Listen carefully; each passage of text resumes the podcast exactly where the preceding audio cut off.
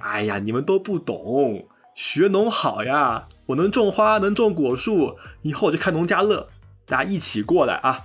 然后我呢，就顺便再解决一下农民吃饭的问题。于是他就跟朋友叽里咕噜一通交流，猴塞雷呀，这个味道好好美呀。从从这两件事情就可以看出来，袁隆平的性格，他其实不是那种非常一板一眼的读书人，他就不是个读书人，感觉就是当时除了搞水稻啥都搞。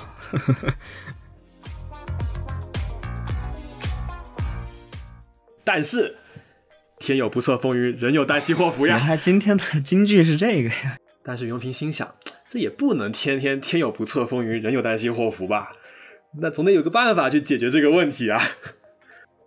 它划分了金道、仙道、晚道、中道、早道、水生道、陆生道、拈道、诺道、华南双季道、华中单双季道、华北单季道、东北早熟道、西北干燥道、西原高原道。但这个划分太多了，我是有心接着往下说，但怕金儿是说不完啊。咱们说的确实稍微还 是有一点点尴尬的哈。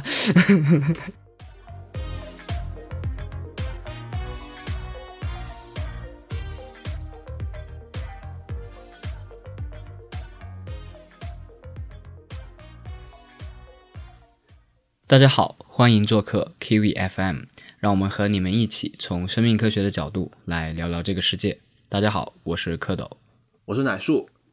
今天我们又来聊这个中华生科史，也不卖关子了，大家都能看到标题。今天我们讲的是杂交水稻之父门。你要是再说慢一点点，我可能就要打断你接话了。我还以为你卡壳了，为什么有个门字呢？杂交水稻大家都熟悉，杂交水稻之父大家也都熟悉，是袁隆平先生。但为什么要加个门呢？蝌蚪，你也可以想一想，听友们也可以一起回忆一下，你知道的和杂交水稻相关的科学家，除了杂交水稻之父袁隆平先生，还有哪些呢？嗯，嘿，说实话，除了袁隆平，我可能。脑海里一下子可能确实想不出来什么名字，最多有两个吧。一个是朱英国，因为他毕竟是咱们武大的教授，而且之前武大花了很大力气去拍跟他有关的一些纪录片，嗯，所以我可能听过。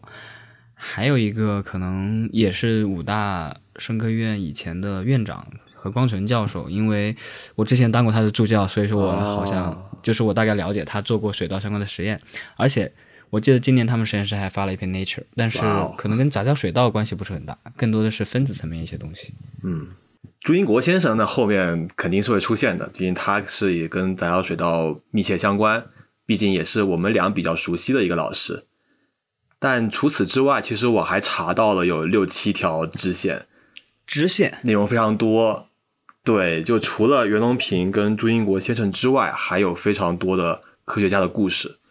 所以今天的故事会比较长，感觉可能三个小时都讲不完。所以我们今天的故事打算分上下两期。第一期呢，我们就讲杂交水稻之父袁隆平，以及水稻最开始的故事。然后第二期呢，就是讲杂交水稻之父们的故事了。OK，看来今天又是一个持久战。那么快点开始吧，快点开始吧。好，不要让我们都录困了，或者说让听众都听困了。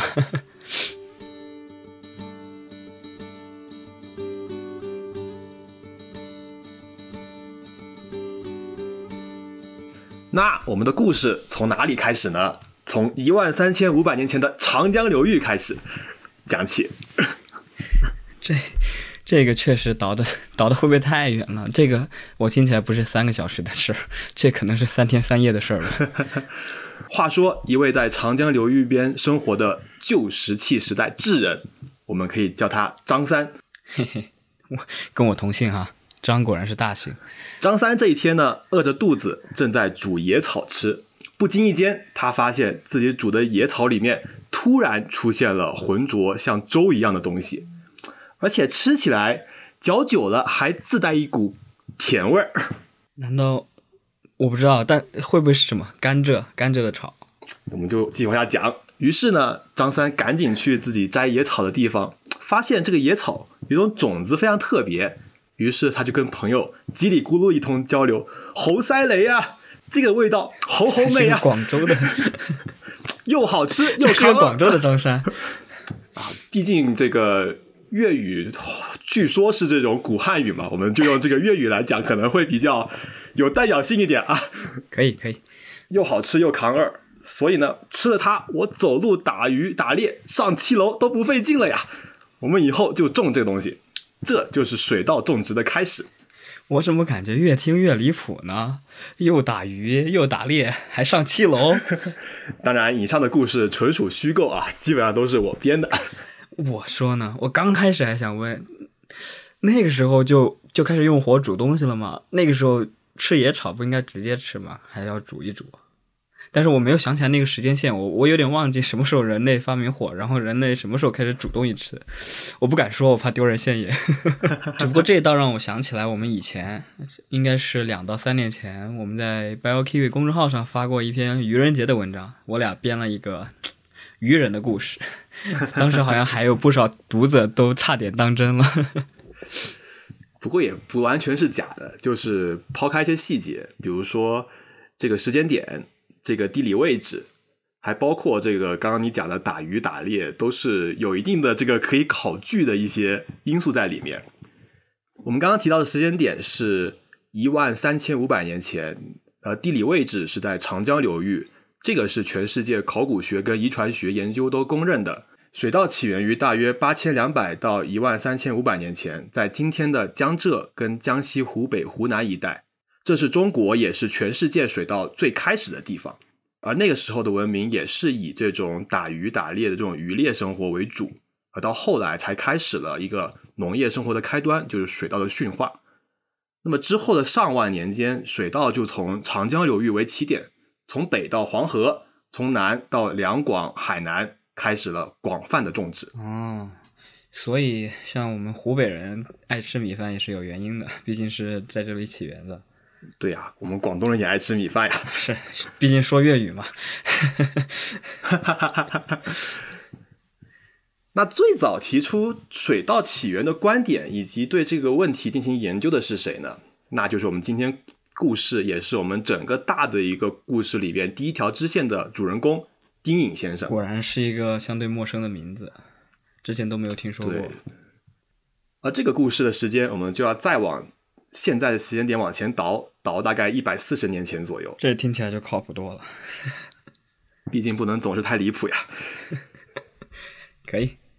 大清光绪十四年，丁颖在广东高州的一户农村出生，那是一八八八年。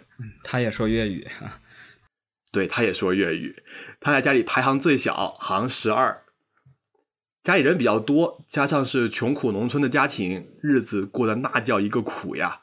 父亲丁林泰辛苦大半辈子，好不容易攒钱买了十几亩地，眼看着家里的生活开始好起来了。但是天有不测风云，人有旦夕祸福啊！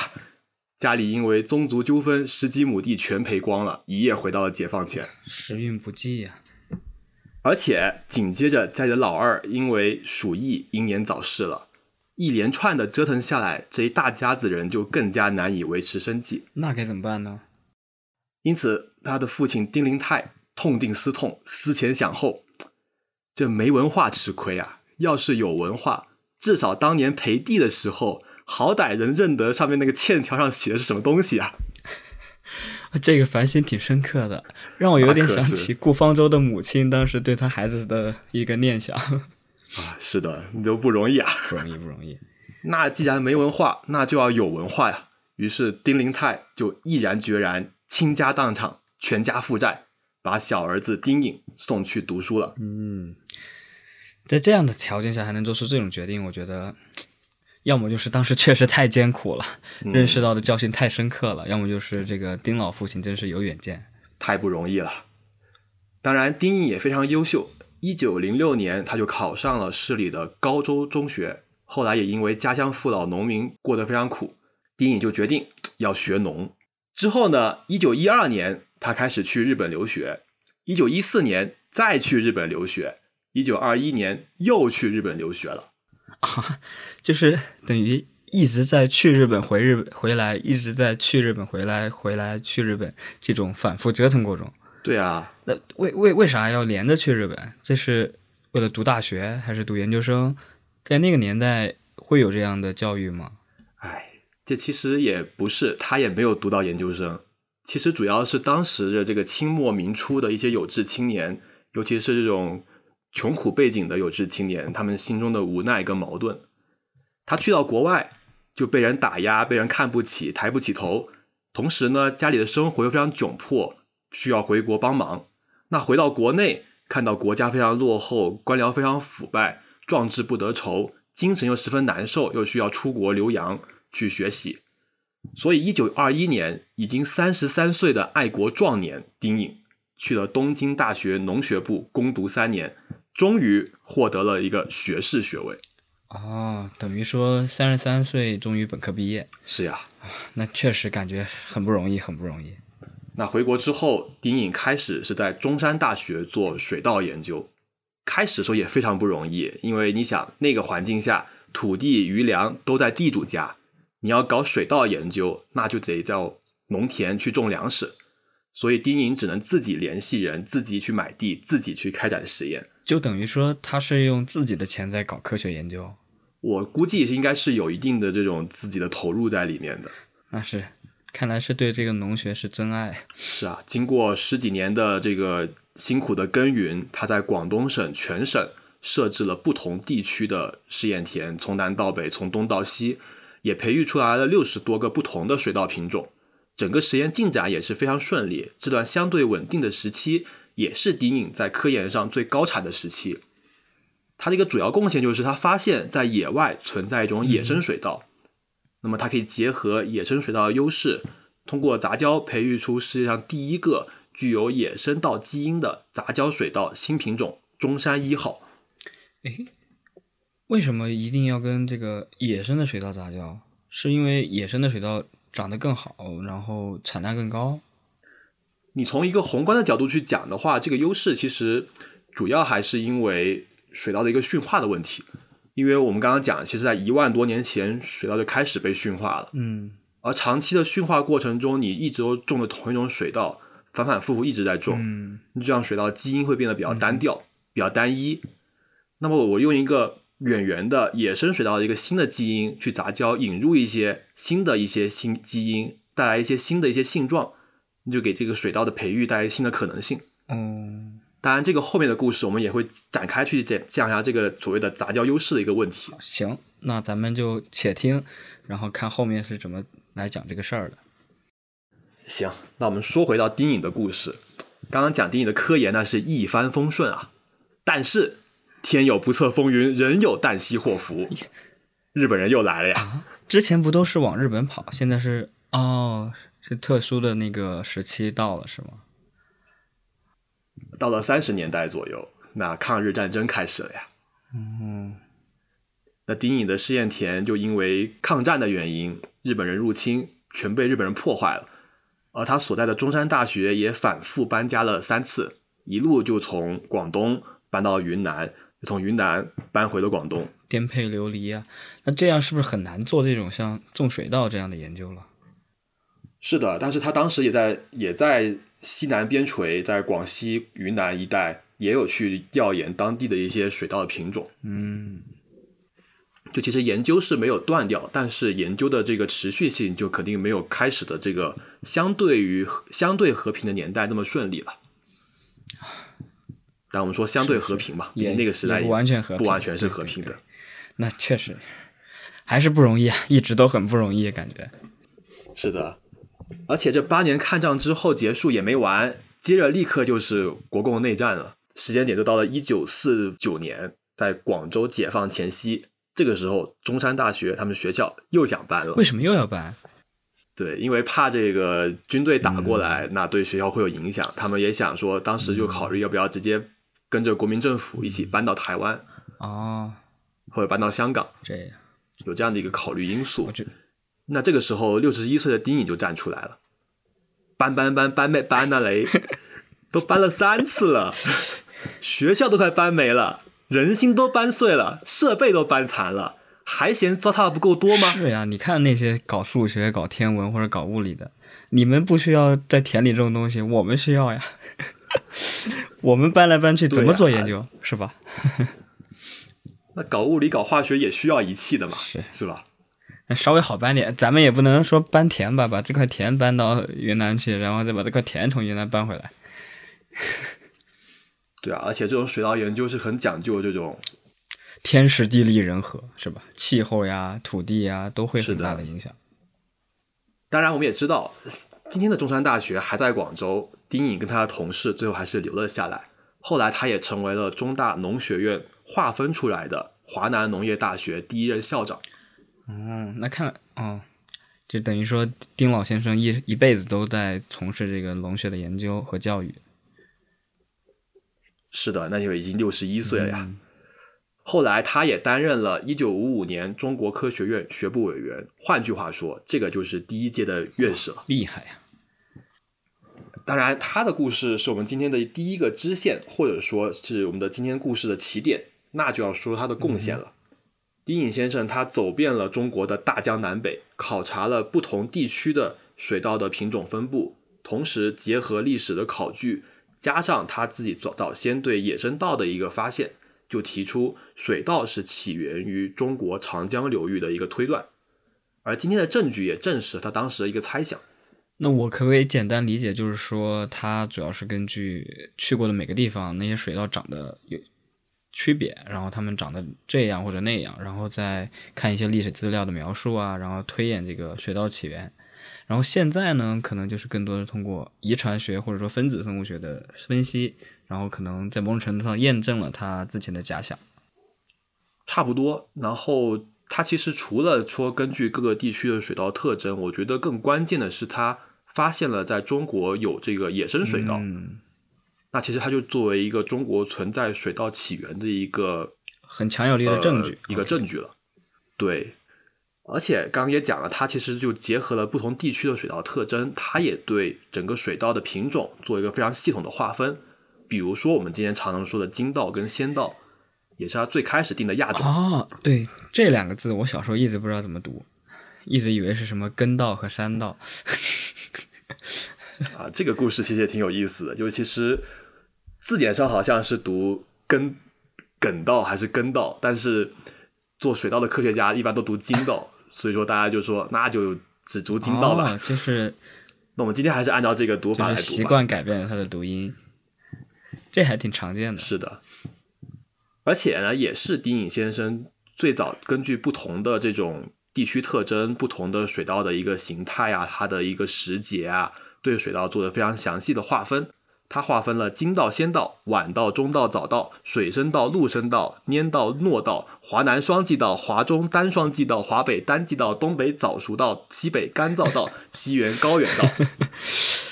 唉。但这个划分太多了，我是有心接着往下说，但怕今儿就说不完啊。我看得出来你很努力了，但是呢，我我感觉咱们还是得嗯，抽抽点时间学习一下这个相声的一些传统文化。咱们说的确实稍微还是有一点点尴尬的哈，缺点意思，差点意思，差点意思。那说回到这个划分嘛，那如果你画的比较细，划分好了，那这个划分的好处就是你种的更更有条理。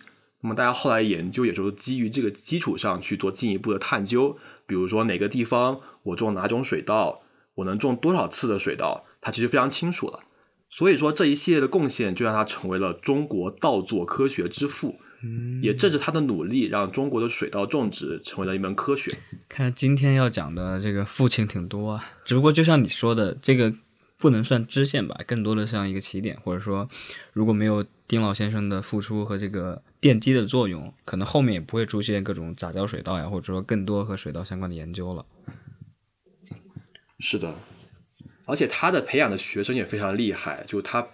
为后来的水稻研究培养了非常多的一些，对，毕竟他一直在非常厉害的科学家，农学院呀，或者说华南农业大学的校长，他应该有不少的学生。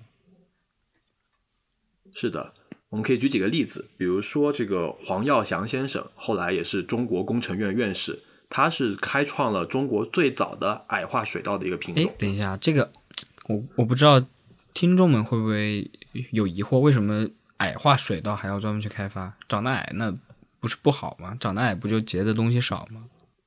但长得矮的另外还有一个好处就是它的水稻矮，杆子变粗了，它也更结实了。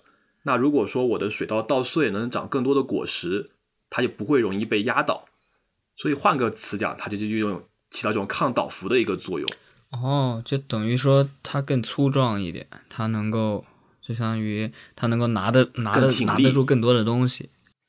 对。而黄耀祥先生开发出的中国第一个杂交矮杆先稻品种广场矮，七年之后，国际水稻研究所才推出了优秀的矮化水稻 IR 八号。也是后来在全世界推广的矮化水稻品种，开创了第一次的农业绿色革命。我感觉咱们中国科学家起名字还是挺挺接地气的哈。这个 广场矮，对，就是水稻起名往往都是通过一些凑字的方法，然后去起一个非常通俗易懂的名字。这个地方我没有细查，但是这个广场，我怀疑应该也是。要么就是一个地名，要么就是说可能一种“广”开头的水稻跟一种“厂”开头的水稻去杂交，就往往都是这样的命名方法。所以说，领先了国际七年的黄耀祥先生，可以说是引领了第一次绿色革命的中国科学家，被誉为中国半矮杆水稻之父。又一个爸爸是吧？对，又一个爸爸出现了，最近有两个爸爸了。当然，丁颖先生的学生也非常多。我们的故事最后。也就是下一期，我们还会简单的提到他们。说回到丁颖先生，一九六四年，七十六岁的丁颖先生走遍全国考察水稻，但是突然病倒了，同年因为肝癌离世。科总可以看一下丁颖院士当时在宁夏考察时的这张照片，很明显能看到哪位这个是就是呃老者是从年龄上我可以看出来，但是就是。丁颖丁颖先生，他的这个精神头，或者说他这个整个人的状态，看起来还是很很坚挺的。就是他还挽着裤腿，然后在水稻田里，是的，然后感觉也是在跟同行的这些年轻人一块交流，是的，一点都看不出来这种老态的感觉，非常的这种叫精神抖擞的感觉。对对对，但他刚好就是也是在一九六四年他去世那年。拍下这张照片，就等于说，可能他的一辈子都是在这种一直在一线深度的参与这种科研的工作。其实这张照片给我更多的感受是很像我们平时会看到的，像袁隆平院士他去田间的一些照片，就是给人感觉一样的，就是即便看起来年龄很老，但是那种精神状态都是很饱满的，就是能感受到他们对这个水稻呀这种农学的一些热情。那你刚刚也提到了另外一个关键的名字了。那我们今天水稻的故事呢，就要进入到主线。时间再往回倒，到了一九二零年代，当丁颖发现了第一株的中国野生稻这个时间点前后，一九二九年，我们今天主线故事的主角在北平协和医院出生了。按照他们袁家祖宗留下的行辈，大茂昌繁盛，兴隆定有期，晋城先贤业，常遇盛名时。他是龙字辈，又在北平出生，所以他起名叫袁隆平。哦，这听起来是一个是一个大家族呀，这个规矩很多，所以说是是那种北京的大家族吗？这个袁隆平他们家？啊，那不是，他其实祖籍是江西人。那他的故事就是我们后面的主线的内容了。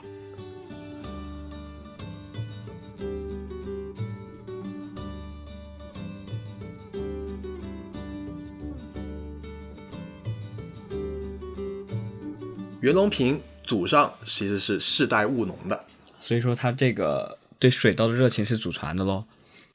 那倒也没有，他从曾祖那辈开始就改了这样的一个家族传统了，因为恰好遇到了押送饷粮的清军被太平天国军突袭，他的曾祖捡到了一笔意外之财，中彩票了。对啊，家里就由此由农转商做起了生意，所以他家境是比较富裕的。嗯，等于。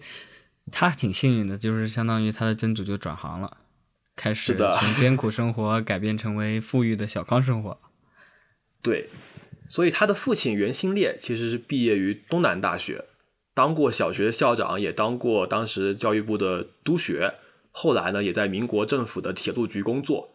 你就可以想象，袁隆平家里其实是一个相对于远高于这种小康水平的一个家庭了。对我感觉应该完全超过小康家庭了，在那个年代能大学毕业，这应该是那都很至少中产往上走吧，这有点富家少爷的感觉了。但是吧，天有不测风云，人有旦夕祸福呀。家里有钱，耐不住日本人又来了呀。啊，又到了那个特殊的动荡年代。对啊，所以袁家就开始了十几年的这样的一个游荡生活。怎么个游荡法呢？你就看袁隆平他们兄弟的这个名字，你就可以知道了。他大哥叫龙金，是在天津出生的；他他叫龙平，是在北平出生的。因为那个时候父母在北方，在北平跟天津这个附近工作。那么到了九一八事变，日本人就是入侵东北，那么这个时候家里为了保险，就开始回老家。所以他老三叫龙干，干是江西那个干，在江西老家出生。然后老四叫龙德，在江西德安出生。那么这会儿他们全家都到回到了江西老家。那么再到老五叫龙湘，湘就是湖南的那个湘。那么这个时候他们家已经从江西逃到湖南了。我听起来基本上，如果他们家再生几年，基本上就凑齐整个中国地图了，到处逃窜，但 从就是南到北，到处从东到西。这个到处游荡，但是一直在生孩子。那随着战火的蔓延，袁家呢也随着国民政府搬到了重庆。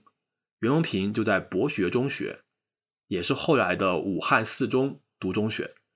也就在这个时候，袁隆平喜欢上了游泳、音乐、打排球、读英语，但没有种水稻，毕竟这会才高中嘛。哇，那个时候就能有这么丰富的兴趣爱好，跟现在没什么区别。游泳、音乐、打排球，对，因为这个博学中学其实是一个教会学校，那他们当时其实是采取那种比较西式的这种教育体系，尤其是比如会非常重视英语，然后也非常重视一些课外的一些体育活动。所以袁隆平从小游泳就特别好，但是呢，他数学非常差，他同桌数学非常好，所以他就跟同桌商量说：“哎，我教你游泳，你教我学数学。”芝麻掉进针眼里了，巧了。他同桌呢，后来就是中国工程院院士林华宝先生，人家后来是他们单位游泳的第一名，但是袁隆平并不是单位里数学数学最好的那一个。但这个也不一也不一定哈，说不定是他同桌没好好教呢。但说回来，这个同桌都是院士，这个也太厉害了吧？那现在这个他的同桌现在在哪儿呢？我当时也特意查了一下，林华宝院士主要从事的是轨道卫星回收系统的研究的一个大牛，也是非常厉害。的。嗯，那既然数学不是很好，所以袁隆平毕业之后，他打算去学农学。为什么要学农学呢？因为农学你不需要学数学。这跟现在咱们是一个逻辑啊。数学不好，咱们就去学生物。哎，是一个道理的呀。当然，这里面其实还有另外一个主要原因是由袁隆平自己说的。就袁隆平他说，他小学的时候，老师呢带大家去花园里春游、游园参观，去的那个花园呢，那可真是漂亮啊，里头什么花都有，昙花、樱花、桂花、茶花、金银花、金盏花、金绒花、金鸟花，是不太好呀？别念了，别念了，差不多得了。反正呢，这个花园放今天就是一个某书网红打卡地啊。就是个植物园吧。嗯，差不多。那袁隆平当时一看，觉得哇，这个好呀，我以后要开农家乐，要开花园，所以他报了农学。哇，他他这他的他的兴趣爱好很轻松很广泛呀，一点生活压力都没有的感觉。是呀，年轻的袁隆平当时不知道农家的辛苦，但是家里的父母是高知分子，其实也知道种田是非常辛苦的事情，希望自己的小孩是能去学理工科或者学医，所以最开始是非常反对的。袁隆平就是说：“哎呀，你们都不懂，学农好呀，我能种花，能种果树，以后我就开农家乐，大家一起过来啊。然后我呢，就顺便再解决一下农民吃饭的问题。”好一个顺便解决呀！啊，那袁隆平非常坚持，所以他家里人也拗不过他。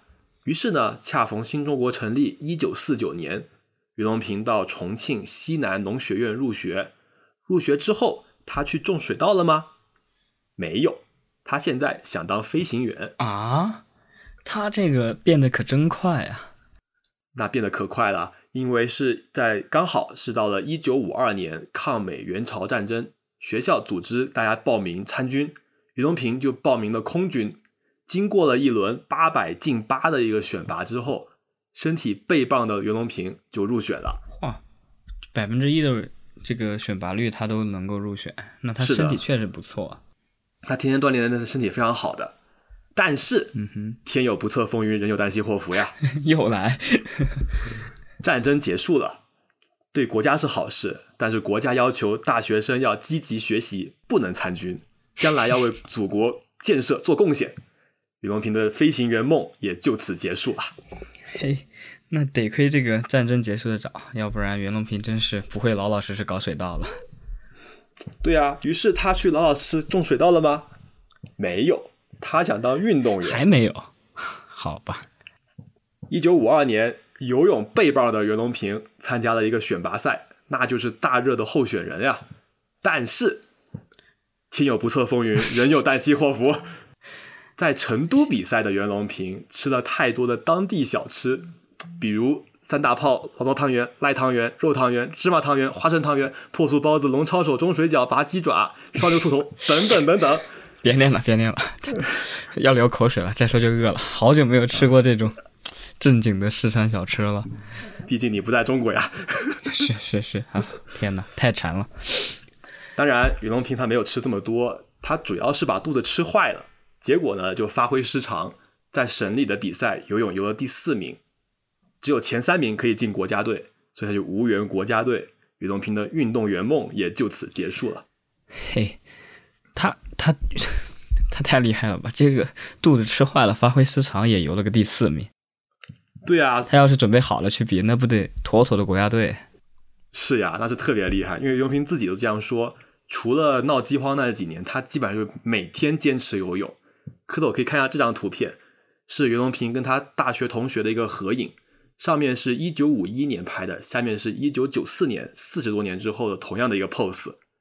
你通过这个上下对比，你就看到哪个是袁隆平，就是最左边的这个。说实话，只看上面这张年轻时候的照片，我根本看不出来是袁隆平，肌肉满满，对啊，三个肌肉男，这个腹肌的线条都还是清晰可见的。是的，而且他虽然个子不高，但是又游的特别快。是是是，而且。这个当时这个长长得还是挺清秀的，就是可能是二二十多二十出头吧，可能是的。大学的时候，我觉得像他这种游泳又好，这种长得很清秀的体育生，家里又有钱，当时应该很受欢迎吧？那可能是，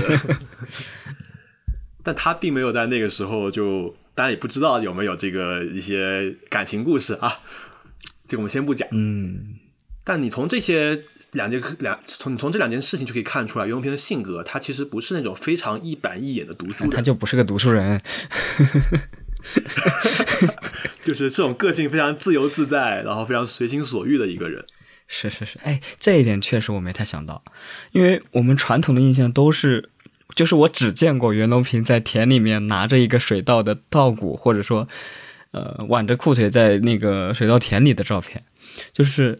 总会觉得他这是艰苦奋斗的典型，但是没有想到他其实这个人有点意思哈。而且他除了游泳，他还会拉小提琴。啊，对，然后还会喜欢打排球，是是德智体美劳嘛，就都他的爱好非常丰富，感觉就是当时除了搞水稻啥都搞。而且他也非常认真，你可以看到，他想当飞行员就努力锻炼，八百进八都考都能。都能入选，那想当运动员就去努力游泳。虽然最后都落选了，但是是。也是游的非常好，也努力过了。那你可以想一下，他如果后面想要搞水稻，那其实会有一个非常强的这样的一个恒心跟这样一个毅力去卯足了劲去搞水稻，很积极，很向上。是的。那从农学院毕业之后，袁隆平就被分配到湖南安江农校工作。那家里人不知道在哪里啊？在那个中国地图上面翻了半天，才看到哦，在湖南西边的湘西的怀化市洪江市安江镇有一个安江农校。那去了农校之后，袁隆平去种水稻了吗？我猜肯定没有。这咱们这个袁隆平 有点 有点不安分。那确实没有，但不是因为他的不安分，而是因为学校分配他去教俄语。他还有这个技能，俄语。那毕竟当时中国的外语课主要都是教俄语的嘛。不过也好在袁隆平本科也确实学过一些俄语，所以他教也不错。所以校领导开始安排他教遗传学。他应该会说那个，哦，这样，不知道他会不会说 potato 呀？上一期的一个梗了。你还记得 potato 用俄语怎么说？我已经忘了，那是我临时学的词。他可能会说水稻，嗯，我们可以去查查水稻的俄语怎么说。那那也不好说，他当时还没有种水稻。行吧，也就是意味着这个咱们的主角水稻还没有登场。对他虽然开始教遗传学，但是这里的涉及到当时的一个遗传学背景。就我们现在大家上高中上这个读生物读遗传学都是学的孟德尔学的摩尔根，但是呢，在新中国刚成立的时候，因为我们国家要向苏联老大哥学习嘛，那苏联老大哥有啥我们就学什么，当时就学到了苏联最主流的一个遗传学理论，叫米丘林主义或叫李森科主义。哦，这个我全完全没听过。对，我可以简单的讲一下，就这个来说，就是一个和国际主流的孟德尔遗传学相反的一个学说。嗯哼，它里面提到一个理论叫无性杂交。简单来说，就是说在植物上，我可以通过嫁接的方式，让嫁接之后的性状遗传给后代，就所谓没有这个精子跟卵子的结合，所以叫无性杂交。哦，那等于这听起来好像就是杂，就是一个嫁接呀，这跟杂交有什么关系？对啊，所以说就是你刚刚为什么没有听说过这个什么李森科主义的一个原因了？因为这是个错误的理论，今天的教科书都不会去写这个东西。难怪。就后来的一个实验验证，其实孟德尔跟摩尔根的理论才是目前比较主流、比较正确的一个遗传学理论。嗯，但当当时袁隆平不知道呀，当时袁隆平上课的时候就带着学生一起做实验，他尝试把一种月光花嫁接在红薯上面，希望能做出一种上面能加强光合作用。下面能长红薯，长得更好的一个植物，这个其实没有问题，这个结果也非常好，它确实种出来那个红薯产量很高。但问题是它不遗传呀，月光把那个月光花的种子你拿去种，它不长红薯。对，这终归就是两种植物嘛。那个红薯它毕竟是个根嘛，块根是吧？如果没记错的话。对呀，我们现在就知道了，遗传物质在 DNA 里面嘛，你只有通过这个生殖的配子跟卵子去结合。才可以产生这种可遗传的后代。嗯，但你嫁接的话，植物上半截是月光花的 DNA，下半截是红薯的 DNA，它这两种后代就不可能会融合在一起。对，所以呢，袁隆平一捣鼓捣鼓了三年，才才真正的确定，什么米丘林主义、李森科主义全是骗人的，我实验结果全都失败了。实践出真知，这个理论是有问题的。只不过这就是科学吧？得得，确实得实验，然后真正的去实践，才能知道谁对谁错。是的，但就是在错误的理论上耽误太多时间了，所以时间点就到了一九五七年。白干了三年的袁隆平，这个时候看新闻，发现有个新闻报道，因为发现了 DNA 双螺旋结构，沃森克里克获得了当年的诺贝尔奖。那袁隆平那叫一个大吃一惊、大受震撼、大开眼界、大彻大悟呀！成语还挺多。我这还在搞这个虚无缥缈的李森科遗传学，人家那边都开始分子生物学时代了。嘿，这确实有一点点平行宇宙交集的感觉哈，因为我确实正在准准备这个 DNA 的一些故事。准备多久了？准备还在准备着呢，加油！只不过这个确实是上世纪生命科学可能。最重要的一个里程碑的一个研究了，是的，也是遗传学最关键的一个节点。对，相当于开启了这个现代遗传学嘛。于是袁隆平就想方设法搞了一本摩尔根遗传学教材，每天有空呢就翻阅学习，一有人路过就啪的一下，很快啊，反手盖到人民日报下面，装作看报纸。这什么烂梗？什么老梗烂梗？啪的一下，很快。因为当时大家还在批评这个摩尔根遗传学嘛，它是资本主义的东西，你不能在大庭广众之下看资本主义的东西，所以就要啪的一下，很快把它盖住。就是有点学表的感觉了，要偷偷努力。啊，主要还是因为当时的一个社会环境的一个局限了。环境是是，当然，最后掌握了这样充足的理论知识的袁隆平，也遇到了让自己真正投入一生事业的一个契机。我们刚刚也讲，他还在种红薯，没有种水稻，这是因为他见到了当时一个非常惨痛的一个画面。因为时间到了一九五九年，三年自然灾害开始了，闹饥荒了。中华深刻是很多故事的主人公，可能都经历过这些动荡的时期，这些艰难的时期。对，他们的历史背景其实是高度相似的。嗯，那这个时候的袁隆平就亲眼看到了路边的路人在路上走着走着就突然瘫倒在地，甚至说因为吃了观音土，这个肚子胀的撑死在路边，那就是饿殍伏地的一个人间惨剧的画面呀。观观音土是什么？就这个其实是一个我们现代人其实都不太了解的东西，因为我们对饥荒已经非常陌生了。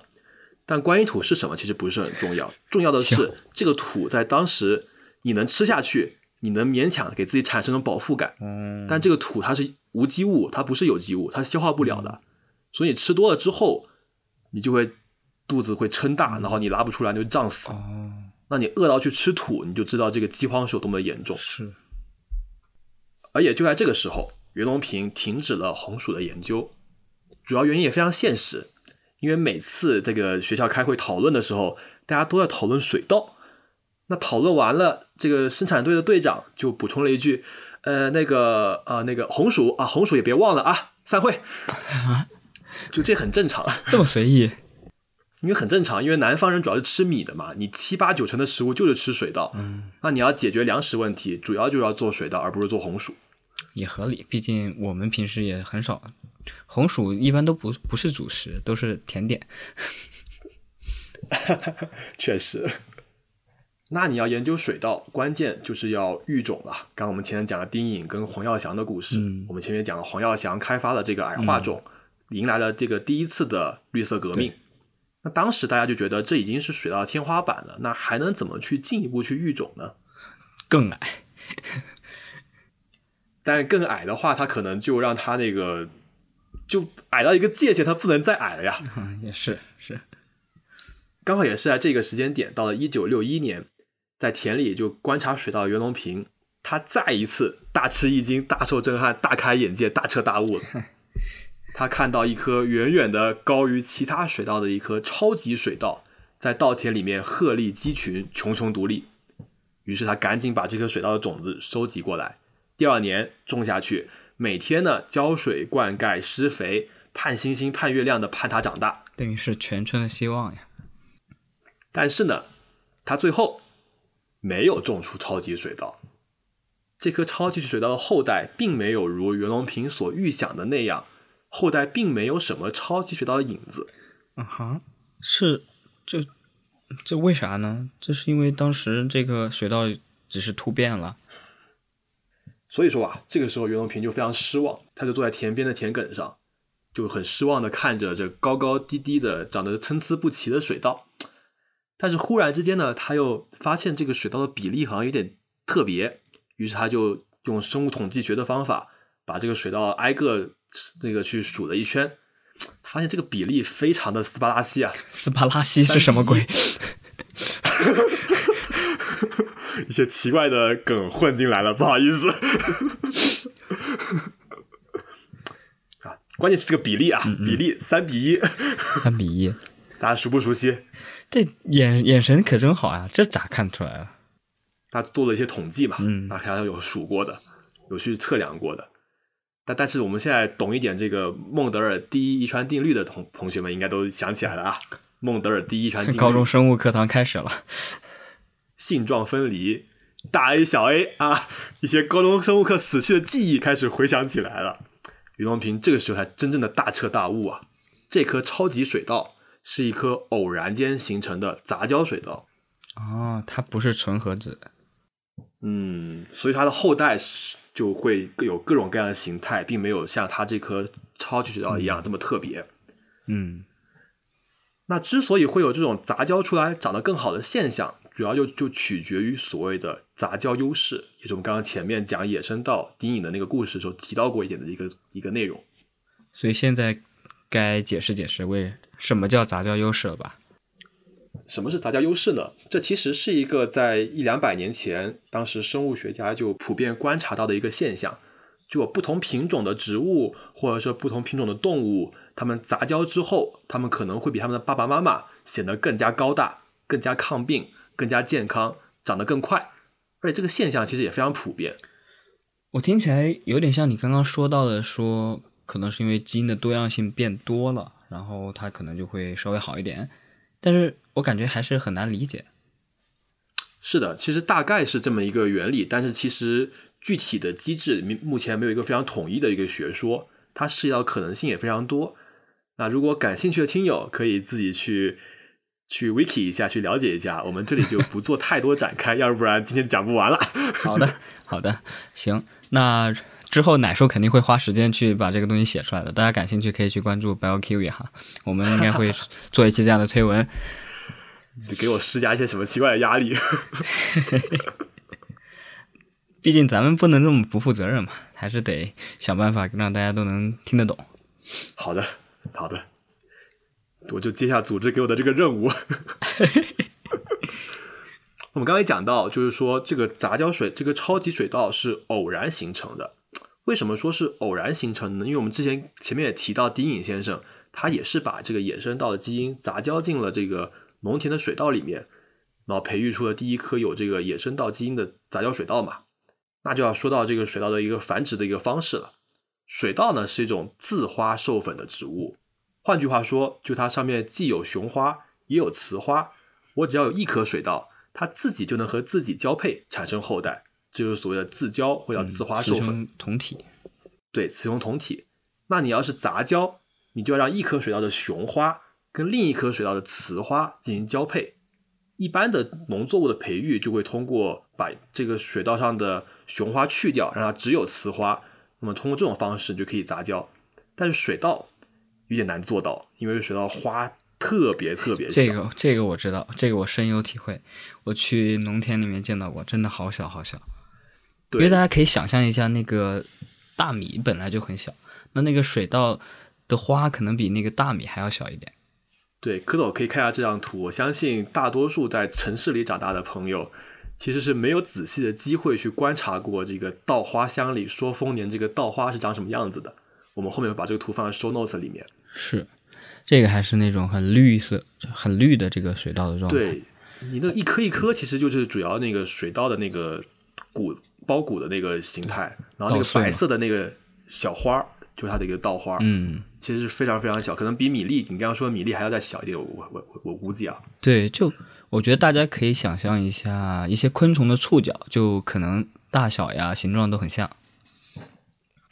所以说，过去可能有像丁颖那样说，我去做一个杂交水稻的品种，但是不会有人说我去制作一批杂交水稻的种子，因为你专门去做研究还是比较好做的。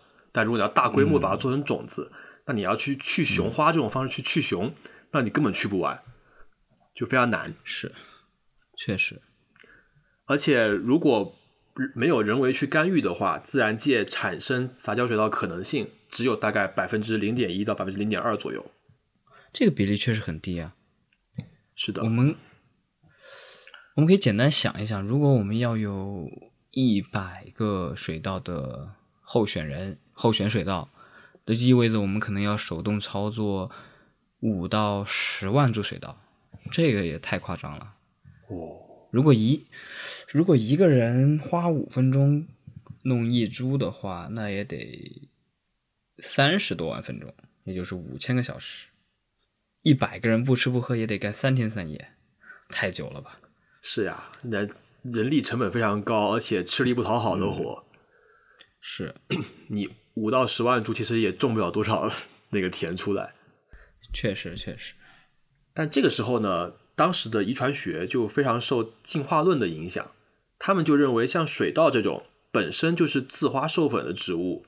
既然它已经进化了，不让它去杂交，那肯定是因为自交更好，所以它才不会产产生杂交的这个因素。当时这一个遗传学的一个理论，嗯，是，可能就是也确确实也符合逻辑，就是说，哎，都进化这么多年了，它肯定是往好的方面进化的。对啊，那它这个时候，大家当时的遗传学家就普遍认为，像水稻这种作物是没有杂交优势的，因为它如果有杂交优势，它就不会，它就肯定会被自然界选择出来，而不会被淘汰掉。嗯，是，所以这这就是当时写在教科书里面的词，袁隆平这会就懵了呀。我明明看到了杂交优势，为什么书里就说水稻没有呢？最终他选择了要自己去实践，相信自己的观察，也就此确定了未来数十年他的研究方向和中国的水稻研究的走向。这个可能就是我们从小听说这种勇于挑战权威、勇于挑战教科书的这种精神了。是的，但在现实世界里，能够做到的还是寥寥无几的。你看，袁隆平已经挑战了两次权威了。是。这这可能跟他这种不羁的性格也有关系。你看他从小这种啊，是的，想干这干这，想干那干那的这种感觉，不会拘泥于一些条条框框的东西所拘束。对对是。那这一年，一九六三年，见识了饿殍遍地，也见到了超级水稻的袁隆平，终于开始了他的杂交水稻研究的第一步了。铺垫了这么久，咱们的主线故事终于要拉开序幕了。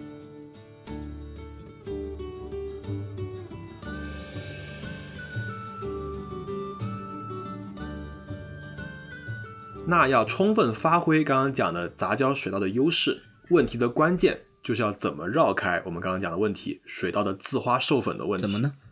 已经说了，水稻如果人工去去雄，那工作量是非常非常大的。嗯，那袁隆平的想法是说，既然自然界它可以自然产生一个杂交水稻，那它大概率是因为有水稻的雄性不育，才可能会去实现我们刚刚说的一颗水稻的雄花跟另一颗水稻的雌花去交配。所以，他第一个目标是要找到雄性不育株。哎，等等，为啥一定是雄性不育，不能是雌性不育？因为如果是雌性不育，就是只有雄花。那雄花的话，它跟另外一颗水稻的这个雄花跟雌花去竞争，那它可能就竞争不过另外一颗水稻，另外一颗水稻的雄花，因为果实是从雌花中去产生的。是近水楼台先得月，有道理。对啊。那回到时间线。一九六三年的袁隆平，他为了找到这个雄性不育株，在湖南，每当水稻繁殖的季节，袁隆平就每天都顶着大太阳，在田野里翻呀翻呀，这又是个烂梗，挖呀挖呀 挖。他其实就是这样的一个经历啊，因为每天从早上开始，大家到翻八到九个小时去找那一颗万里挑一的。雄性不育水稻，嗯，它其实就是一个有点像瞎猫撞死耗子一样看运气的一个活。但是再怎么背的运气，也让袁隆平用这个毅力给他盘活了。他和几个助手呢，就翻遍了几乎全湖南的水稻田，挨个看了几十万棵水稻的雄花。刚才讲那个花特别特别小，几十万棵，他看的非常仔细，最终找到了六株雄性不育水稻，几十万棵才六株。这。这是一个不止万里挑一的活，这太牛了！这这概率比之前说的自然杂交还小很多，而且这个确实很艰难，因为我我深刻的我有过深刻的体体会，因为我本科的时候做一个那个大创的项目，然后我们要去呃鄂州的田里面去去找那个棉花的花药和花房，把它采集过来。我们当时去了大概半天吧，因为开花的时间这个窗口很短，我们必须要在那那几天密集的去田里面，然后去采集这些样本。那个太阳真是，我从来没有流过那么多汗。我感觉我干了一个小时的活儿，流出来的汗可能有至少两三升，特别辛苦。是的。基本上每一个做水稻的科学家都是要经历这样的一个非常，或者不说水稻，就做农业的科学家都是要经历这样一个非常痛苦的一个暴晒，然后是个过程。对，看他们的肤色就知道了，应该没有什么特别白的。对，袁隆平有故事，就是说他被别人叫刚果布，就是说因为他的肤色太黑了，就像非洲刚果人那个肤色一样，所以叫刚果布。而且他自己也说过，他因为每天都在水稻田里面翻嘛，然后水稻田啊，它还是带水的，你知道那个水稻田是一般是长期积水的，所以他两脚就要在水里泡八到九个小时，长期的泡到他那个腿都会生病，有有一些那种因为太潮了导致的一些关节疾病，都是在当时就有点落下这种疾病的。确实付出了很多。嗯，但是也正是刚刚讲的这几十万克里的六株雄性不育水稻，嗯开启了漫长的杂交水稻育种历史。袁隆平在一九六六年发表他最最著名的那篇文章《水稻的雄性不育性》，论证了水稻中存在雄性不育的现象，迈出了杂交水稻研究的第一步。等于是咱们杂交水稻的一小步，中国人吃饱的一大步。这个期刊是啥呀？是国内的吗？还是国外的？这个期刊当然是国内的，但就是一个其实在今天也有的叫《科学通讯》的一个期刊。哦，然后在当时其实应该是中英文都有，就它即使是国内的期刊，它也会给它翻译成英文，然后发布在国外上面去。嗯，但这个期刊后面几个月的一个故事也是比较艰难，我们后面会讲，这里埋一个小扣。好的，又埋了一个伏笔。当然，就是回到这篇文章啊，他除了提到这个雄性水稻不育性之外，他还提出了一套所谓叫三系法的杂交水稻构建体系的一个理论，这就成为了杂交水稻研究的第二步。三系法哪三系？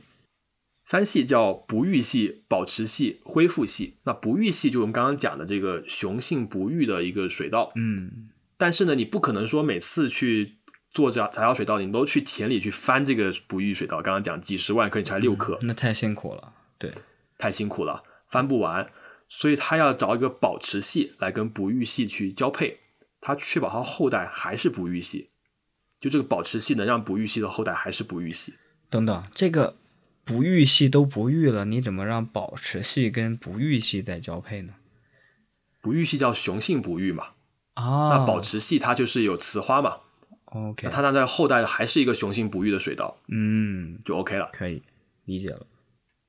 但是你要实际生产，你不可能产生一个后代雄性不育的水稻，那它不能结果实呀。嗯，所以说不育系就要跟一个叫恢复系的水稻去杂交，让它后代能产生一个果实，能形成杂交水稻的种子。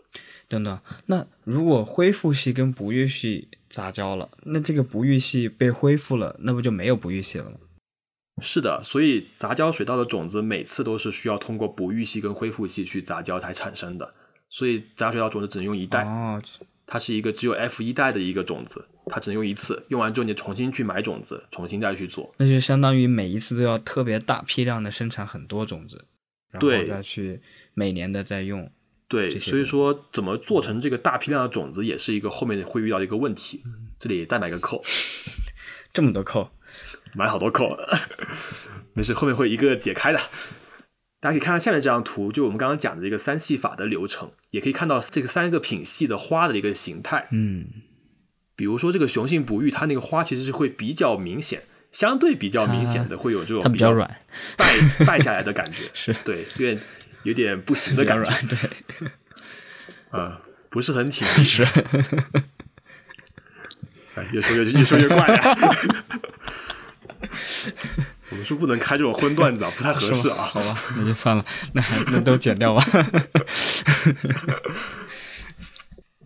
可我可以看一下，是，就它其实就是一个刚刚讲的不育系跟保持系杂交，它可以后代还是不育系；嗯那不育系跟恢复系杂交，它就可以产生种子杂交水稻的种子。对，它是这样的一个理论。这个图还还是能很清晰的表达这三个系各自的功能和它们的作用的。就是大家有条件还是多来看一下这个 show notes 里面这张讲解的图。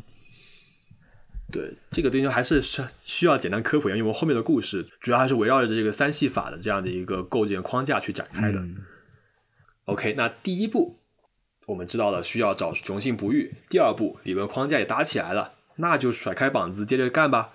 三系法要三种水稻，雄性不育系我们最开始袁隆平找那六颗，大概率是不够的，还不够，他需要去寻找更优秀、更合适的雄性不育株。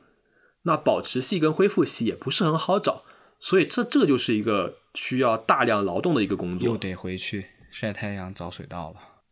哎那还是好的呢，毕竟能搞科研。但是天有不测风云，人有旦夕祸福呀。原来今天的金句是这个呀，一直在重复。一九六六年，这个事情大家也很熟悉了。袁隆平刚刚发表了这篇享誉后世的论文，文革就来了。那文革最开始要打击的就是走资派，从这个意义上来讲，袁隆平就非常符合当时红卫兵的要求了。想想也确实是他年轻的时候那些生活确实太小资了。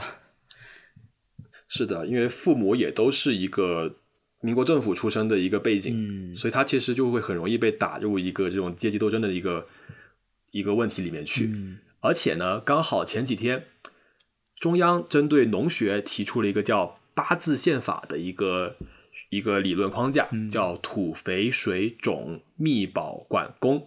当时的袁隆平就和身边的同事聊天，吐槽这农业部推出的八字宪法，我感觉缺点意思啊，应该还要考虑时节，加个十，叫九字宪法比较合理。但万万没想到呀，这个八字宪法是当时主席亲自批示的，这就又落下了把柄。嘿，他这个有话直说，确实是一直在挑战权威，很践行这个科学家精神了。对呀、但是当时这个权威可不是那么好惹呀。你要是反对这个权威，那身边人都会觉得你有问题。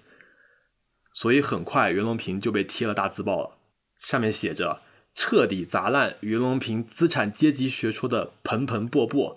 那盆盆钵钵其实就是当时袁隆平在搞水稻研究的这样的一些种水稻的盆。嗯，那袁隆平心想，这完犊子了呀！你砸我什么都可以，你把我砸了都可以，但你别把我养水稻的盆盆钵钵给砸了呀！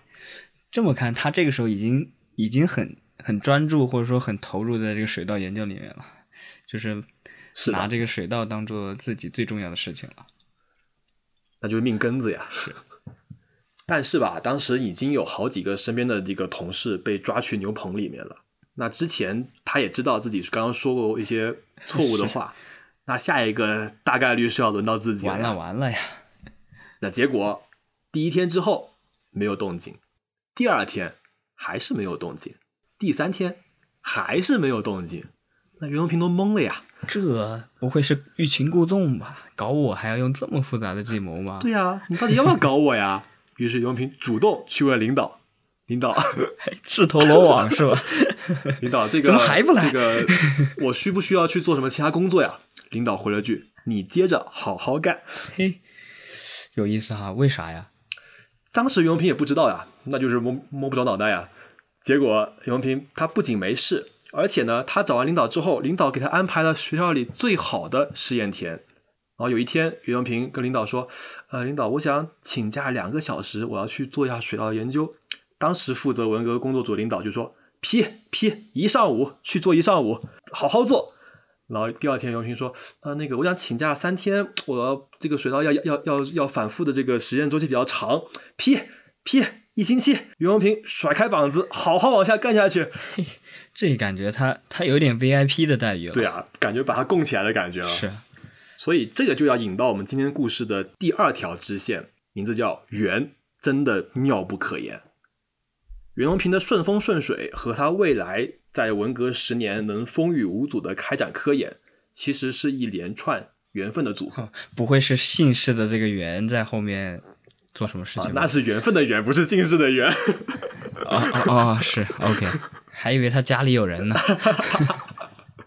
那那那那不行吧？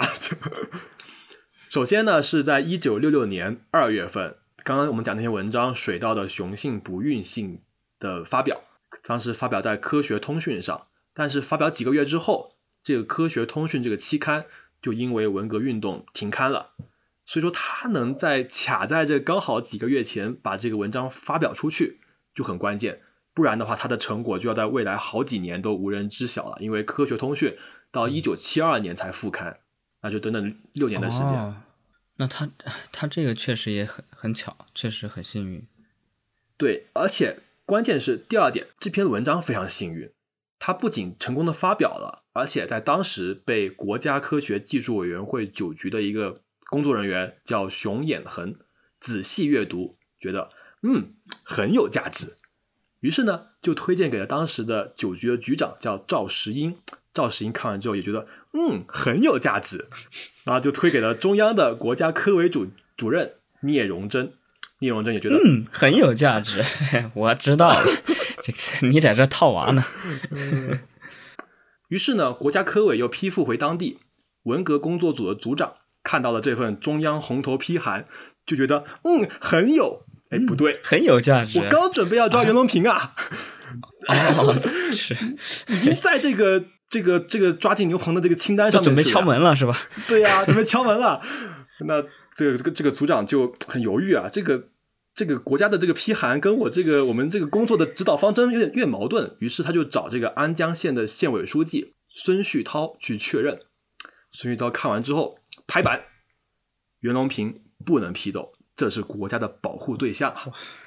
这一连串真是太幸运了，感觉就是拿到了这个免死金牌、尚方宝剑。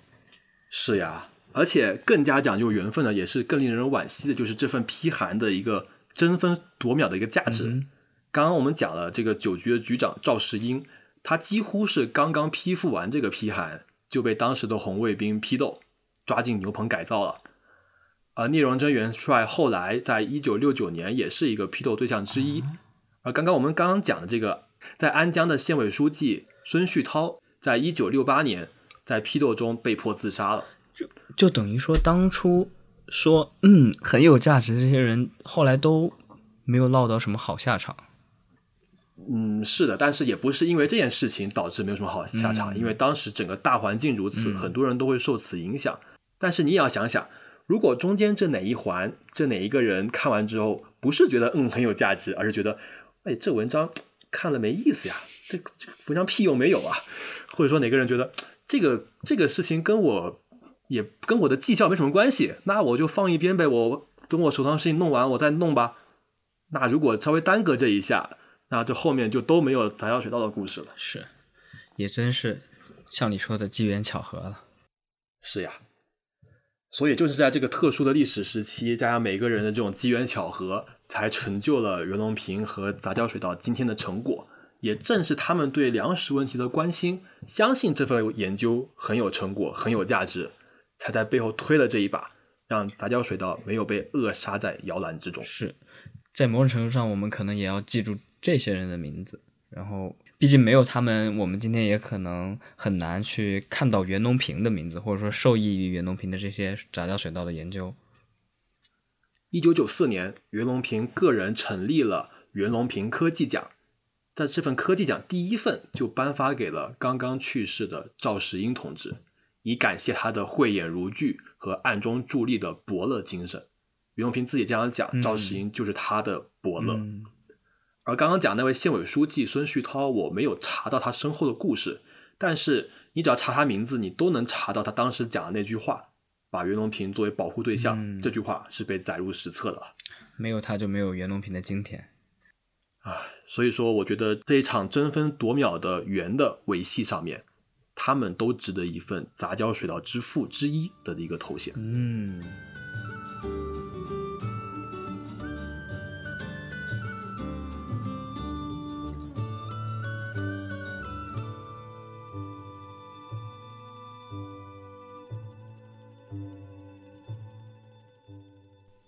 那讲完这第二条支线，我们把故事重新拉回到六十年代。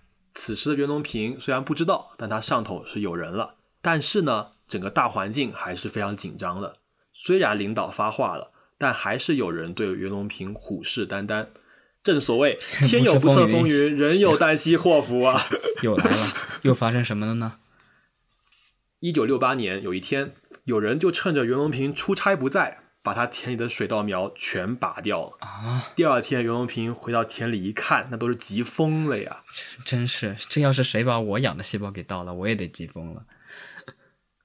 那就是一个在一个道理的，而且水稻的培育比你养细胞周期更长。确实，你想，一年只能种两季水稻，而且水稻每一代跟一代之间是有传承的，一代接着一代。他这批水稻从一九六四年找回来的不育猪，嗯其实养了有四年了。嗯，你中间断掉了，那你前面的工作就全部白做了。是这也告诉我们有备份很重要。对，然后我还顺便想起，以前在武大的时候，有些同学他们毕设做植物相关，然后用了学校里面的一些植物做实验，但是武大樱花季的时候全是游客，然后好多人的样品都被那些乱七八糟的游客破坏掉了，就哇，我我感觉当他们当时可生气了，因为都很有可能会影响到他们毕业的时间。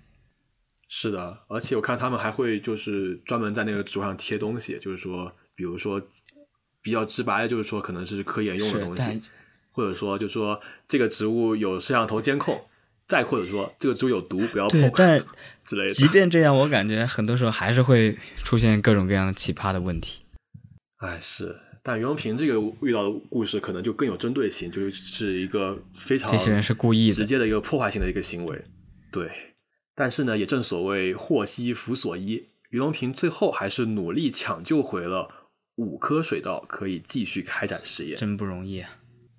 但是袁隆平心想，这也不能天天天有不测风云，人有旦夕祸福吧？也不能，那总得有个办法去解决这个问题啊。所以袁隆平的解决方法是出差。唉，三十六计，走为上计，是吧？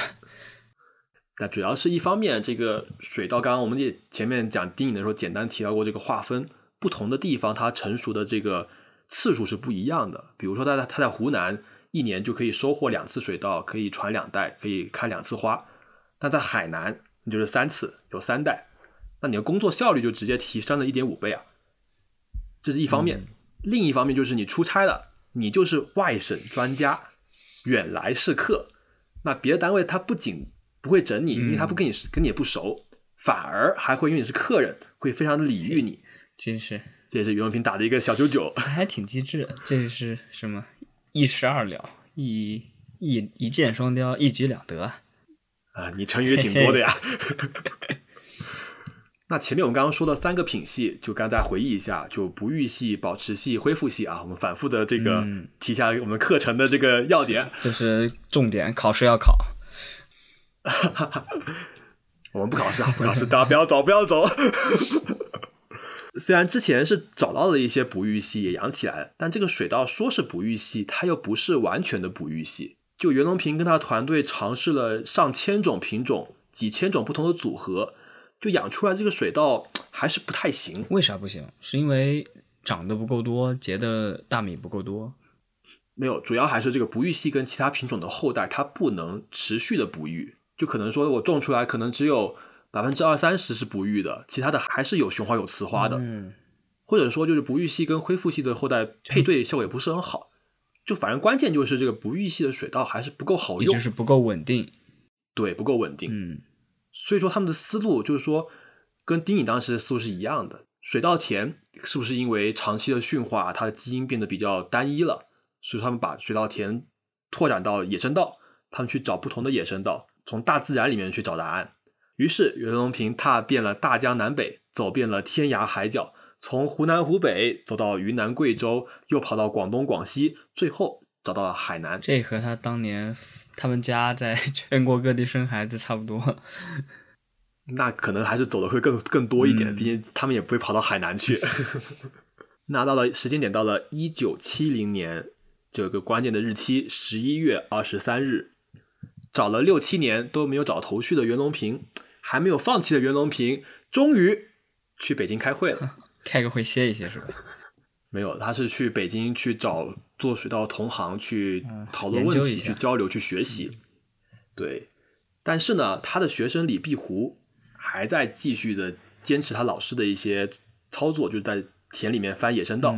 这时候，跟当地的海南当地的这个技术员叫冯克山，他们就在一个铁路边的一个桥下面，当时有一片水，也有有有一片的这个野生稻，他们去里面翻，翻着翻着。这个李碧湖，因为他也看很多嘛，经验比较丰富，能看到那个雄花那个非常小的雄花那个败育的一个现象，他们就发现一株水稻的这个花药，这个雄花花药好像不太行，很可能是一个不育水稻，一把子把这个水稻抓走，带回实验室，然后赶紧给袁隆平敲电报，袁老师你赶快回来。水稻说：“你们能不能尊重我一下？” 那。不行，太着急了。这个中国人要吃饱肚子，不能尊重你。当然，这也不是他们第一次找到这个雄性不育水稻了，只是说后来的实验跟这个培育发现，这颗不育水稻非常不育，满足不育系的最理想的条件，养出来的后代都能非常不育。对，这是个怎么非常法？就他培养的后代，刚我刚刚讲，他之前找的不育系可能后代都不是完全不育的，但是这一颗。能让后代保持一个很高的一个哺育的一个比例，也就是这颗基因非常好，就完全不行。对，这颗是非常好。那么这个研究的口子一下子就打开了。那么这一颗关键的水稻后来也有后来也有了名字，叫野败，野生稻的野，雄性不育花粉败育的败，也就是失败的败，所以它起着一个最失败的名字，但是却是杂交水稻成功的第一步。这名字比那个广场矮稍微复杂一点，但是也很直白了。嗯，各位可以看一下这张图，就是他的学生李碧湖在当时发现水稻这个地点，可能应该是后来回去重新拍了摆拍了一张照片，因为看起来没有那么的激动但是确实是同样的地点以及这个他的这个、哦呃叫李碧湖这个学生当时找的这个水稻的一个位置，就在这个桥的下面。这个环境看起来也确实特特别的野哈。如果不是刻意的话，应该正常情况下大家也不会去这儿翻水稻了。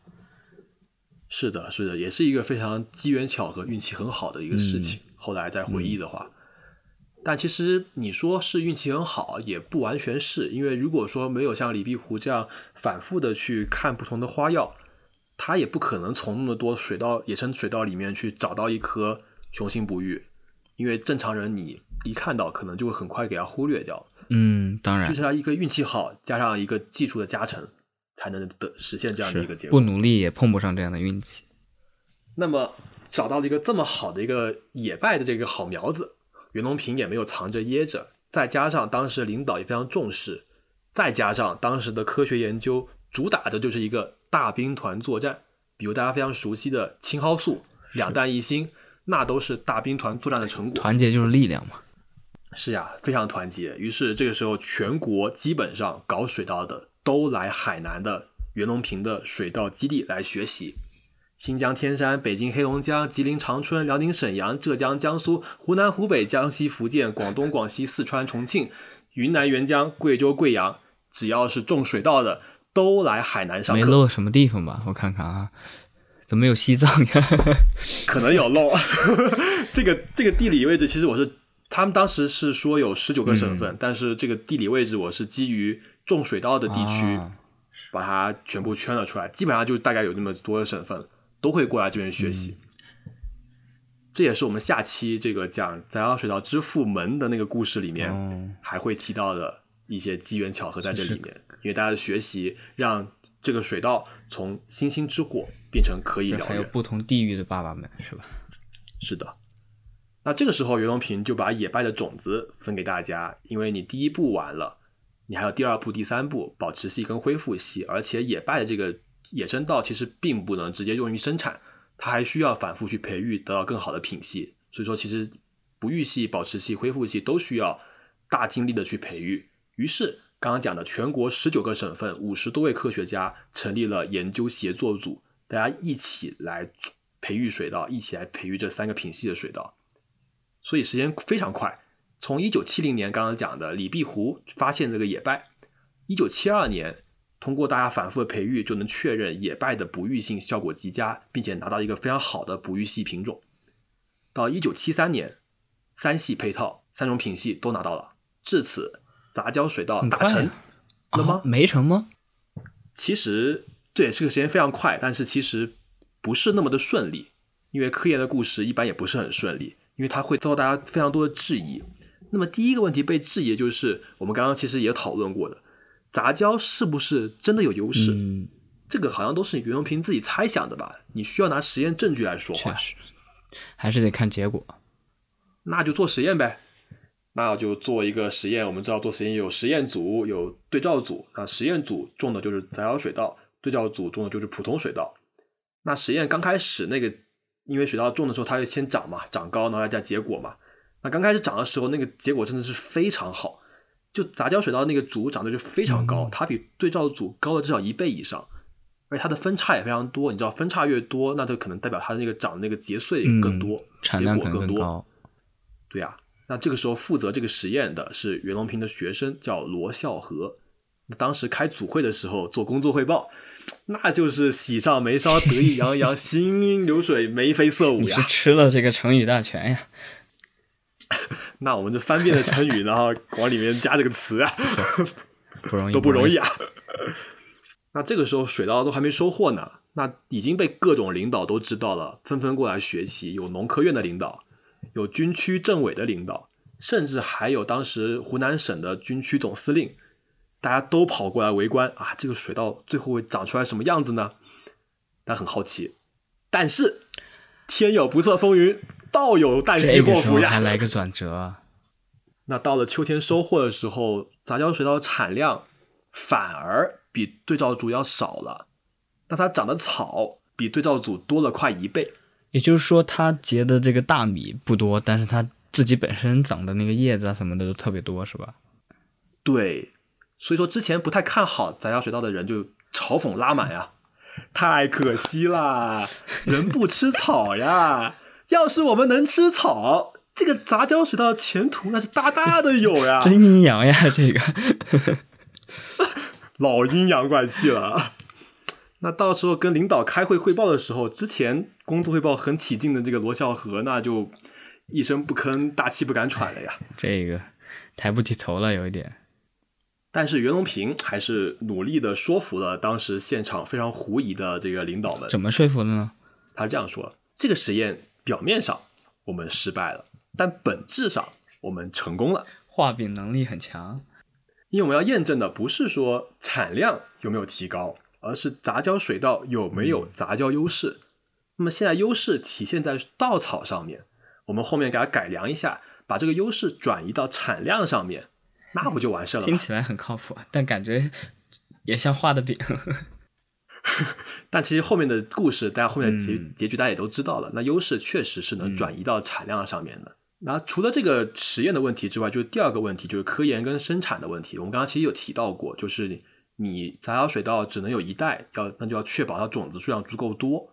那你科研能这样，你理论上可以用三系的方法去实现，但是你实际生产的时候就可能会出问题。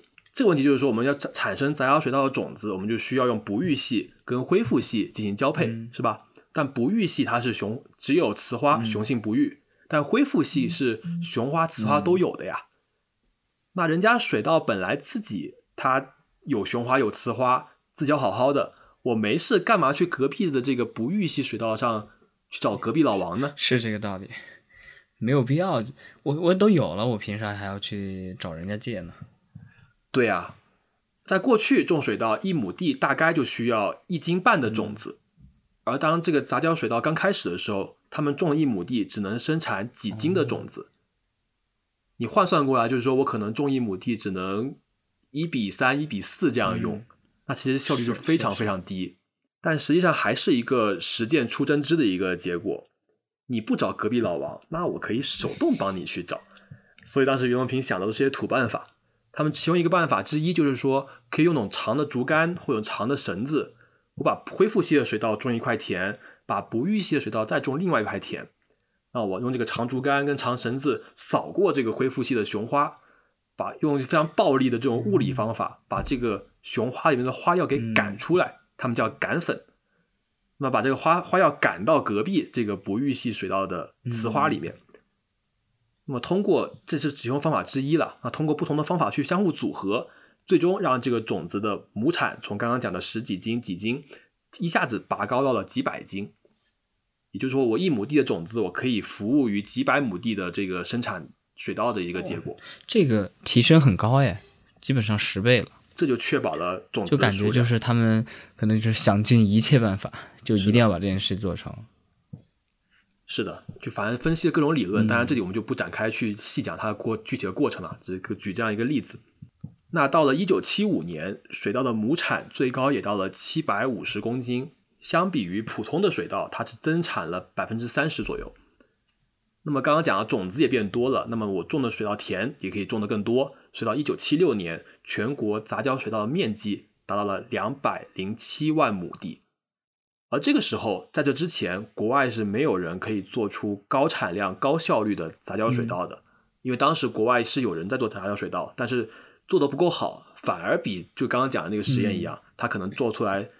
产量并没有提高，所以当时国际媒体的报道就是说，中国的杂交水稻是脱离了西方农业科学自己创造出来的一项成果，遥遥领先呀。嗯，是啊，遥遥领先，而且是从头从零到一，从无到有的一个一个实验过程。而在后来几年的这个杂交水稻大面积推广的过程中，袁隆平跟他的团队也基本上把杂交水稻的这个基因杂交的原理给搞明白了。你就刚刚我们其实有提到过的这个不育系、保持系跟恢复系，它为什么会有不育、可以有保持、可以有恢复的这样一个特点？大家可以看这张图来做一个简单的理解。就不育系的不育基因，它其实是在卵细胞的细胞质里面去的。那我保持系它这种雄花，它只有精细胞，它就细胞核的基因。那我细胞核基因进入到这个卵细胞里面，它就只要有这个卵细胞里面胞质里面包含着不育的基因，那么后代就可以保持不育。同时，卵细胞的细胞核里面基因也是一个不育基因，那么都不育，它就都能保持不育。但是恢复系的细胞核里面，它有一个能把不育系基因失活的一个恢复基因。那么这个恢复系跟不育系杂交之后。它的后代里面就通过这个恢复基因，嗯，让这个水稻能恢复可育性，哦，是这样的一个原理的过程。对，但是大家要是是可以来看一下这张图的话，确实就是相对好理解很多了。就是它确实比我们之前想象的要复杂，因为它背后涉及的不是单一的一套基因，而是两个，可能相对简单来说就是两个基因，然后一个基因是来自细胞核，一个基因在细胞质里面，然后通过两组基因来共同调控。只有当这两个都是不育状态的时候，它才会不育。如果细胞质里面的这个东西是呃正常状态的下，它可能会成为一个所谓的保持系。那如果这个细胞质里面也是正常状，呃，如果这个细胞核里面的基因也是正常的话，那它就是所谓的恢复系。这个看完这个图还是很清楚的。嗯，那回到我们的故事时间线，到了一九八一年。当时我们讲的是十九省科学家全国先行杂交水稻科研协作组获得了新中国成立以来的第一个国家技术发明特等奖，厉害了！袁隆平作为代表接受了颁奖。到了一九八三年，在湖南成立了湖南杂交水稻研究中心，袁隆平担任了这个中心的主任，负责相关的研究。到了一九八六年。国际水稻研究所跟湖南杂交水稻研究中心联合在长沙举办了世界首届杂交水稻的国际学术讨论会。当时的国际水稻研究所的科学家费马尼盛赞：“盛赞，中国人说上有天堂，下有苏杭，对我们做水稻的就是上有天堂，下有长沙。杂交水稻研究中心那就是水稻工作者的麦家圣地啊！” 这个。可能有点夸张，但是确实能够饱含他们对于这个地方的一种崇拜的心理啊。但我突然想到，可能我们还得感谢四川美食。如果没有那些四川美食吃坏了袁隆平的肚子，他当让他当不了运动员，要不然他就没办法做到今天这些杂交水稻的研究了。确实，都是也是缘妙不可言了。确实，缘妙不可言。那么这一年。已经五十七岁的袁隆平，双手插兜站在大会的演讲台上，意气风发，三系水稻大功告成，深受全世界的瞩目。哇，厉害炸了！太厉害了。那么他这次大会上做了一个什么报告呢？后来有哪些科学家也参与了杂交水稻的培育？还有哪些杂交水稻之父？哪些杂交水稻爸爸们呢？因为时长关系，我们就把这个故事留到下一期吧。可以，这一次时间长度还控制的不错。要不然太长了，大家可能就完播率就堪忧了。完播率不行啊！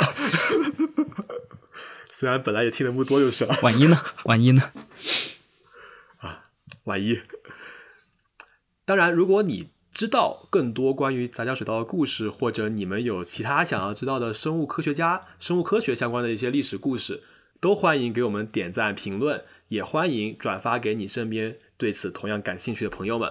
你的支持是我们更新的最大动力。然后大家可以在所有主流的泛中文的播客平台都能找到我们，名字都是 Kiwi FM。那至于今天的片尾曲，刚好前几个月月下有一个非常田园的一个乐队叫瓦伊娜，他们的歌也非常的田园，非常适合我们今天讲水稻的这一期主题。好了，那我们今天的节目就告一段落了，我们下期再见，拜拜，拜拜，上结尾曲。哎呦我的徒弟，哎呦我的徒弟，哎呦我的徒弟，我的身体。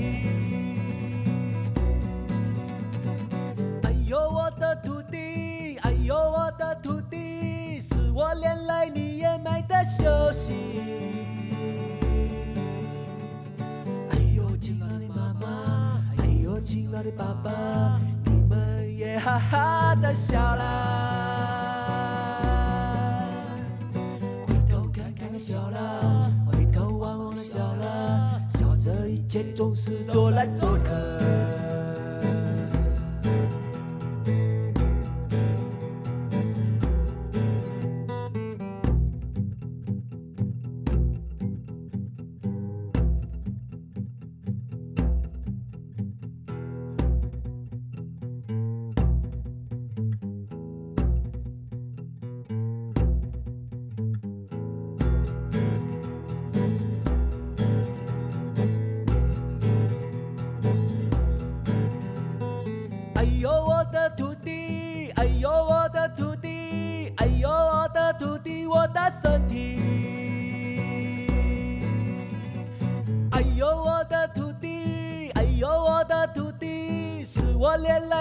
来你也买的休息。